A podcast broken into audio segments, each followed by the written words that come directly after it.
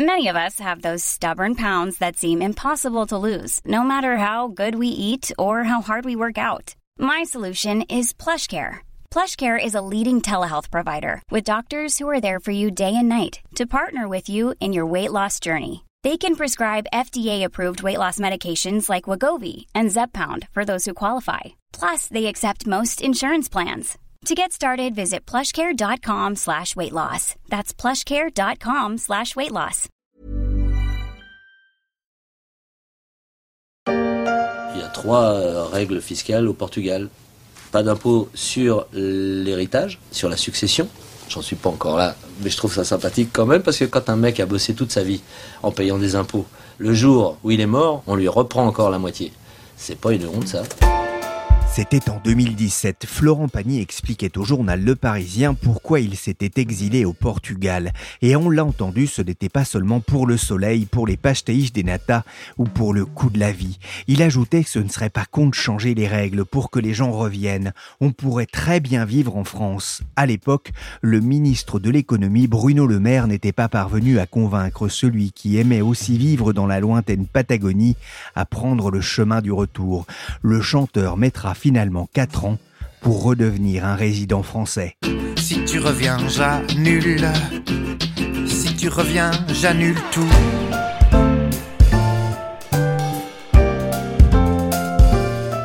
Je suis Pierrick Fay, vous écoutez La Story, le podcast des échos.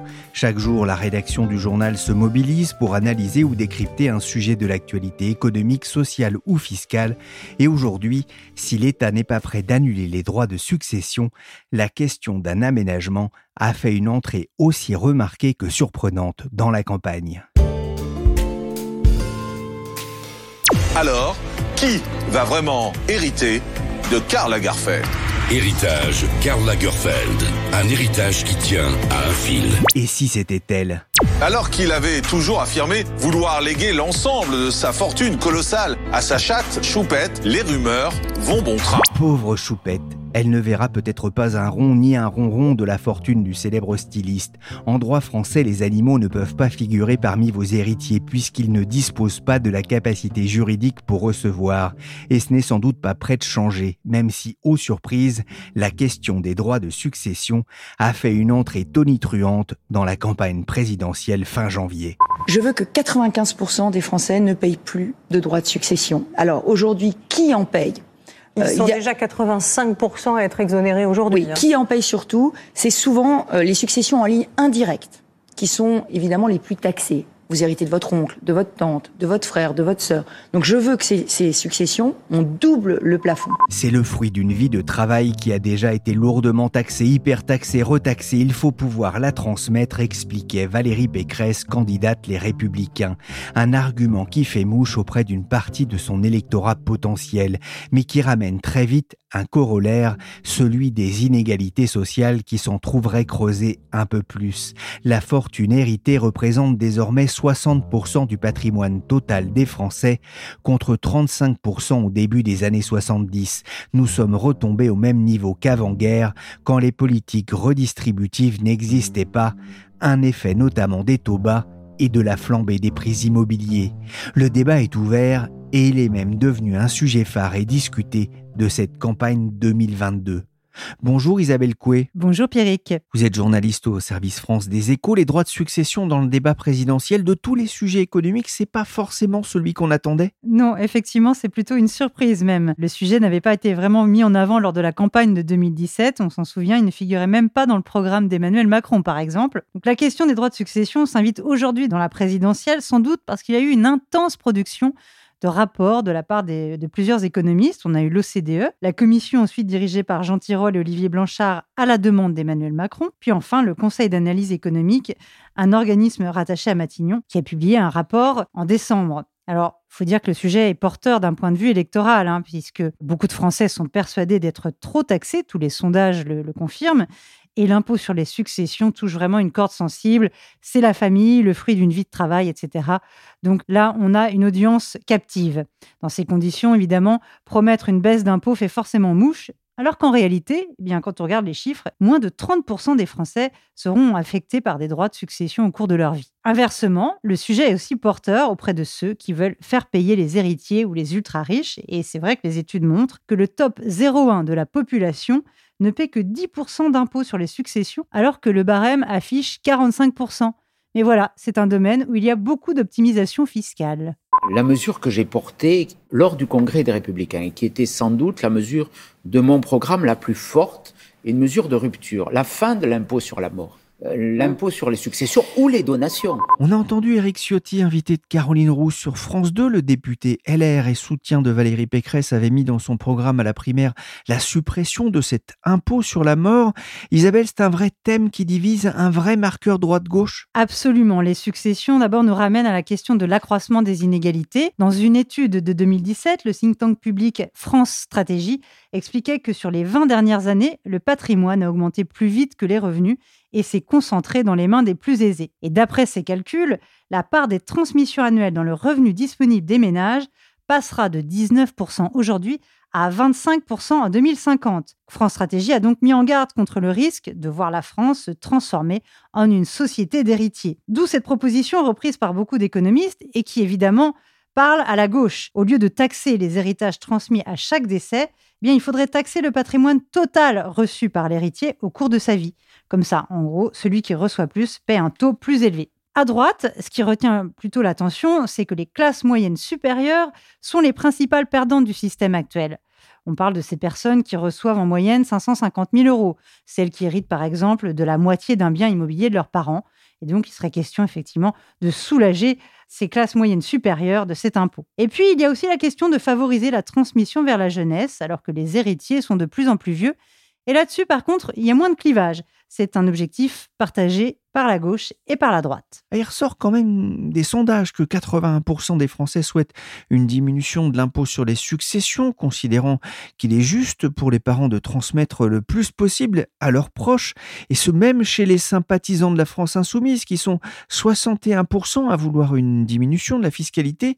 Alors on imagine que le diable est dans les détails, mais Isabelle, aujourd'hui, est-ce qu'on sait combien rapportent les droits de succession? Oui, tout à fait. Les droits de mutation à titre gratuit, comme on les appelle, rapportent 15 milliards d'euros par an à l'État. Cela représente 1,4% des rentrées fiscales et sociales.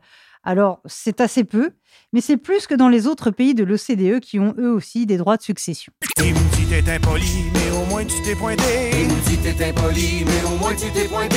Je ferai donc de toi mon unique héritier. Prends ma bouteille de force, c'est tout ce que j'ai à léguer. Prends ma bouteille de force, c'est tout ce que j'ai à léguer. Bon là c'est sûr, la bouteille de Jaja du groupe québécois Mes Aïeux ne va pas être taxée.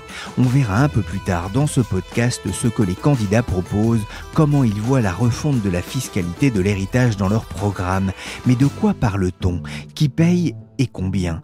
Pour le savoir, je suis allé voir Marie-Christine Sonquin, c'est la rédactrice en chef du service patrimoine. Bonjour Marie-Christine. Bonjour Pierrick. France Stratégie a publié une note en 2017. Elle indiquait que la dernière réforme structurelle d'envergure de l'héritage remonte à 1901.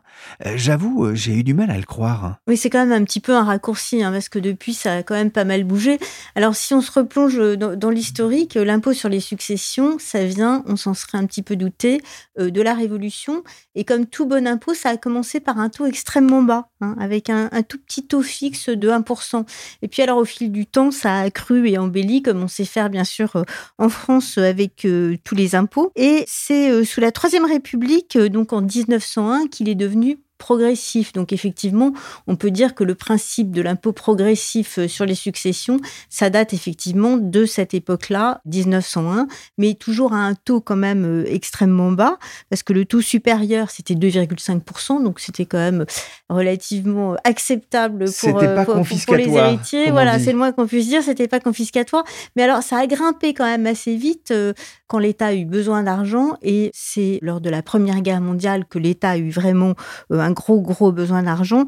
Et donc, euh, le taux marginal a atteint 40% en 1920. Alors, il a beaucoup rebaissé ensuite hein, pour remonter à nouveau. Donc c'est quand même un impôt qui a beaucoup varié, en tout cas dont le taux marginal a beaucoup varié au fil du temps. On a parlé avec Isabelle Coué de la note du Conseil d'analyse économique qui pointait les risques liés au vieillissement de la population et à la concentration du patrimoine.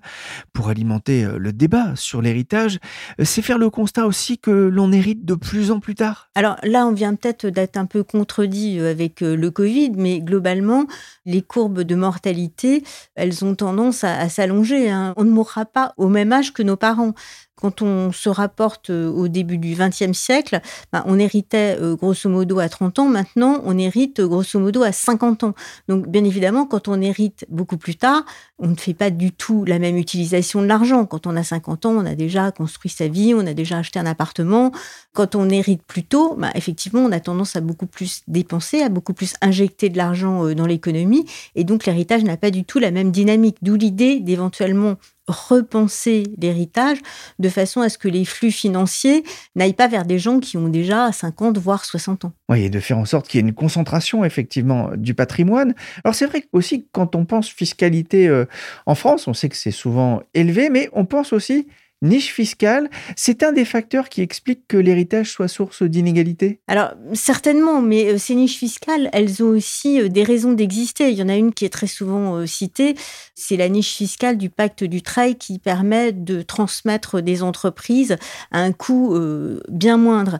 Mais c'est absolument nécessaire pour l'économie que d'avoir la possibilité de transmettre des entreprises sans avoir à payer un impôt sur les successions prohibitif. Pourquoi? Parce que tout simplement, ça mettrait par l'entreprise. Donc il faut une pérennité, il faut une continuité. Et s'il y a des niches fiscales, c'est parce qu'elles sont nécessaires, c'est parce qu'elles euh, s'expliquent. L'assurance vie aussi est très probablement nécessaire parce qu'elle permet de transmettre de l'argent à des gens autres que ses parents proches, sinon c'est confiscatoire. Hein. Le taux, c'est 60%. Donc, grâce à l'assurance vie, non seulement euh, vous pouvez transmettre à moindre coût, mais vous pouvez aussi transmettre à qui vous voulez. Ça donne une liberté que ne donne pas simplement le Code civil paye pas nos impôts. On profite des paradis fiscaux. On fait des millions millions de piastres sur votre dos. Nous, on paye pas, on paye pas nos impôts. Il y a un très fort intérêt hein, des Français pour cette question euh, de l'impôt sur les successions. Aujourd'hui, qui le paie? Qui paie l'impôt sur les successions? Bah, Finalement, il y a beaucoup de gens euh, qui ne payent pas l'impôt sur les successions parce qu'il y a quand même des abattements en ligne directe. Les enfants bénéficient d'un abattement chacun de 100 000 euros et la moitié des Français, en fait, va hériter de moins de 70 000 euros. Donc déjà, il y a 50% des gens qui sont euh, de facto euh, totalement exclus de ces droits de succession et à contrario, 10% des Français les plus riches vont hériter d'au moins 500 000 euros. Mais entre les deux, entre ces Français les plus riches qui vont pouvoir transmettre leur entreprise, qui vont pouvoir faire des montages de défiscalisation, qui vont être extrêmement bien conseillés, ben, finalement, il va y avoir un espèce de trou noir. Et où se situe ce trou noir? Ben, Finalement, ce sont les classes moyennes supérieures qui vont hériter pour chaque enfant de plus de 100 000 euros, mais qui n'ont pas non plus les moyens euh, dont disposent les très grosses fortunes de transmettre complètement hors droit toutes ces énormes successions. Moi, je me souviens par exemple de la succession euh, d'assaut. On m'a posé des questions en me disant Ah, mais ça va faire euh, un trésor de guerre formidable pour l'État français puisque c'est une des plus grosses fortunes.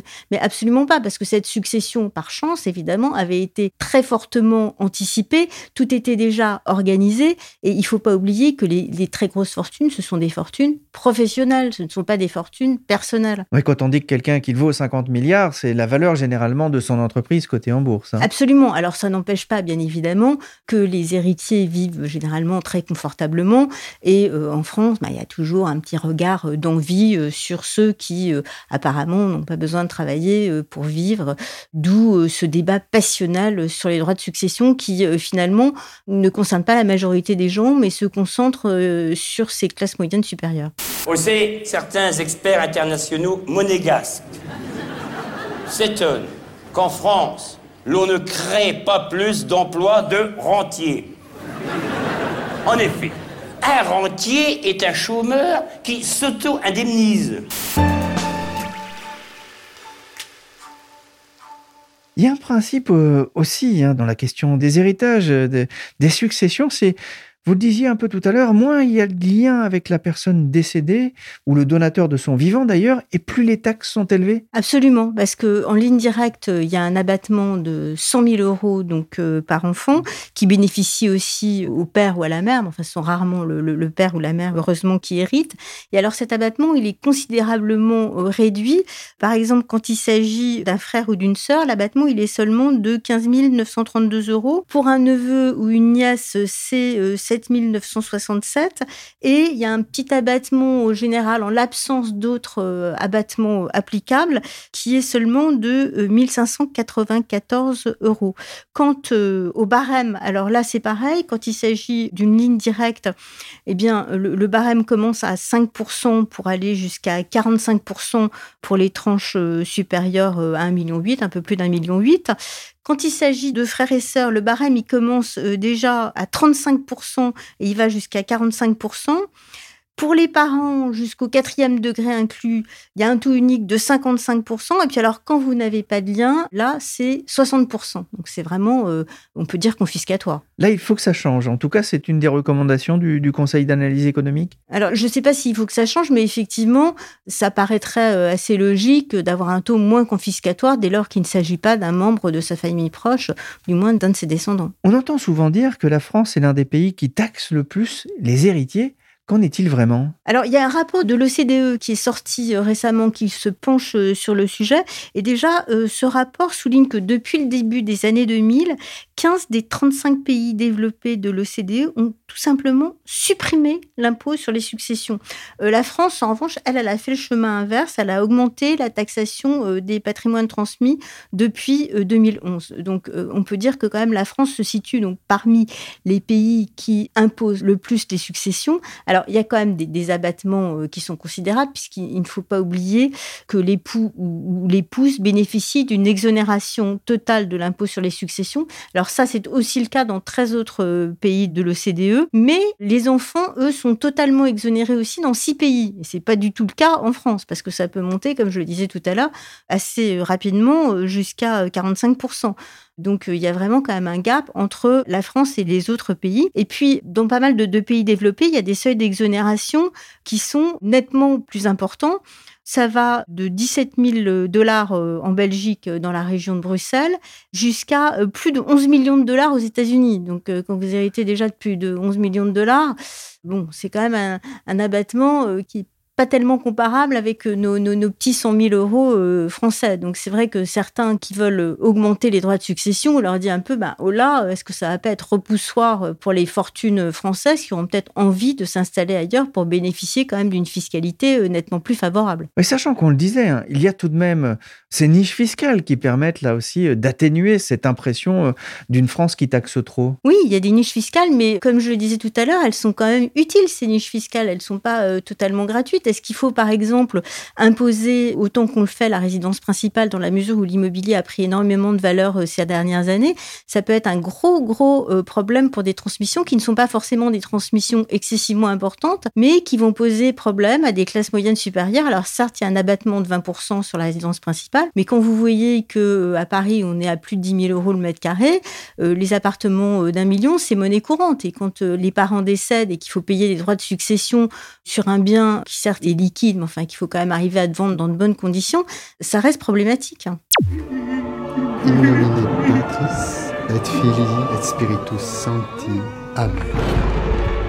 J'ai caché là, dans la maison, dans le il faut voir cette publicité des notaires belges, la chasse à l'or entre les descendants qui tournent au film gore avec tronçonneuse et masse, sont des récidivistes d'ailleurs en la matière que ces notaires belges. Écoute, j'ai trouvé LE slogan pour la campagne. Du notaire au cimetière, nous vous accompagnons toute votre vie. Marie-Christine, le message aussi, c'est qu'une succession, ça se prépare de son vivant si on ne veut pas laisser ses descendants dans la panade? Alors absolument, ça se prépare de son vivant. Effectivement peut-être pour payer moins de droits de succession, c'est quand même un objectif euh, qui n'est pas négligeable, mais aussi et surtout pour préserver la paix des familles. Parce que quand on s'est soucié absolument de rien, ben, on s'aperçoit que les héritiers euh, se déchirent. C'est là aussi parfois où il peut y avoir des problèmes fiscaux. Et puis il faut faire attention à ce qu'on fait quand on fait par exemple des donations. Quand on fait des donations qui ne sont pas des donations partage, eh bien euh, ce qu'on a donné en donation simple, la valeur n'est pas figée. Ce qui fait que quand on a fait une donation et qu'on décède 30 ans après, on a fait une donation par exemple d'un appartement et qu'on décède 30 ans après, la valeur de l'appartement est immense. Et donc celui qui a perçu cette donation peut euh, devoir une récompense à ses frères et sœurs. Alors c'est un exemple que je vous cite, mais ça peut créer des, problèmes de famille incommensurables, des problèmes fiscaux aussi. les familles se déchirent. Enfin, on ne compte plus d'ailleurs les scénarios euh, qui sont euh, fondés sur ces problèmes d'héritage.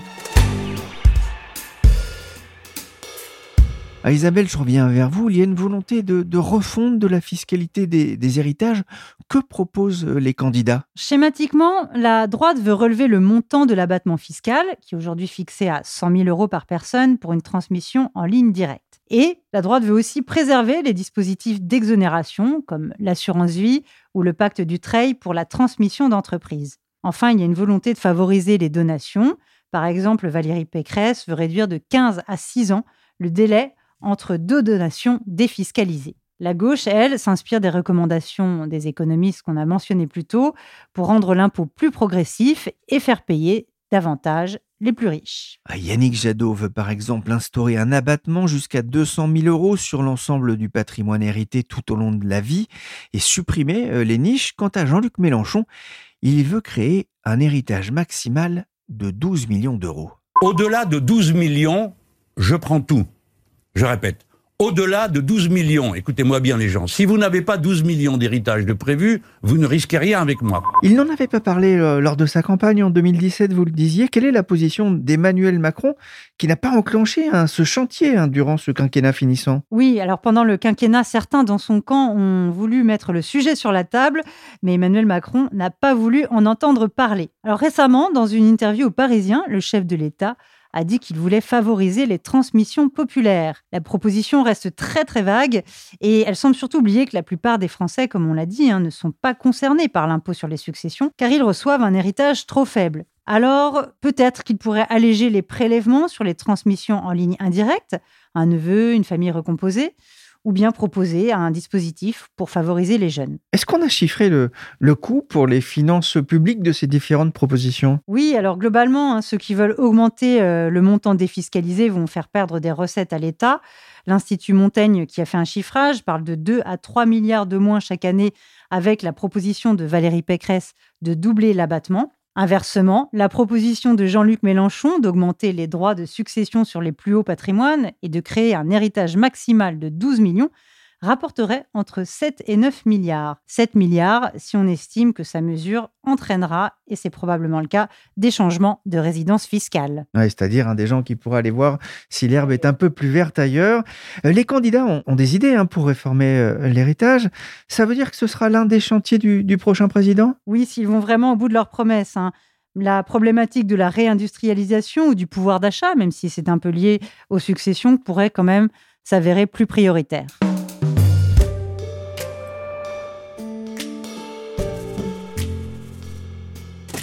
On a vu avec Isabelle hein, euh, ce sera sans doute l'un des dossiers qui pourrait atterrir sur le bureau du prochain président euh, de la République. En tout cas, c'était euh, une question hein, qui a beaucoup occupé en ce début de campagne électorale. On comprend bien aussi qu'une réforme globale de l'héritage, c'est quelque chose de compliqué à mettre en place.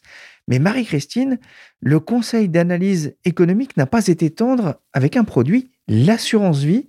Est-ce que c'est un produit menacé? Alors, c'est difficile de dire si c'est menacé parce que les avantages fiscaux de l'assurance vie ont été quand même reniés euh, au fil du temps. On arrive maintenant à un régime fiscal qui reste euh, avantageux pour euh, transmettre, mais néanmoins, on voit que les plus gros contrats sont quand même plus lourdement taxés que les autres. Hein. Ça ne permet plus de transmettre totalement hors impôt. Alors, est-ce qu'on peut imaginer d'alourdir encore cette taxation? C'est tout à fait possible. Maintenant, c'est vrai que le, le, régime fiscal de l'assurance vie, ce qu'on peut dire aujourd'hui, c'est qu'il est excessivement compliqué parce que ça dépend de la date à laquelle vous avez souscrit le contrat, ça dépend de la date de vos versements et ça dépend de votre âge lors des versements. Alors tout ce qu'on peut dire, c'est que, en tout cas, c'est pas très lisible pour le commun des souscripteurs et cette complexité est peut-être aussi une source d'inégalité entre les contribuables. Merci Marie-Christine Sonquin, rédactrice en chef du service patrimoine, et merci Isabelle Coué, journaliste au service France des Échos. La story s'est terminée pour aujourd'hui. Cette émission a été réalisée par Willy Gann, chargé de production et d'édition Michel Varnet. Vous pouvez suivre la story sur toutes les applications de téléchargement et de streaming de podcasts. N'hésitez pas à vous abonner pour ne manquer aucun épisode.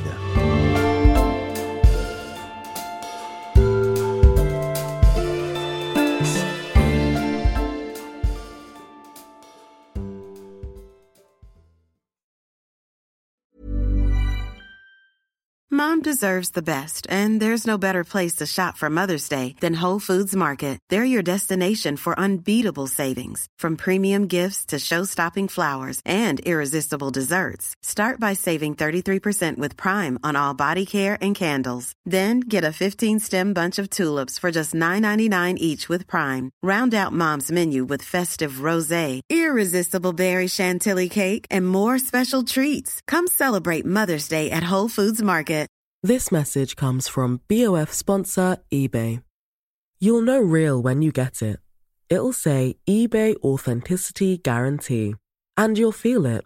Maybe it's a head turning handbag, a watch that says it all, jewelry that makes you look like the gem, or sneakers and streetwear so fresh every step feels fly. eBay gets it. So look for the blue check mark next to that thing you love and be confident that every inch, stitch, sole, and logo is checked by experts. With eBay Authenticity Guarantee, you can trust that feeling of real is always in reach. Ensure your next purchase is the real deal. Visit eBay.com for terms.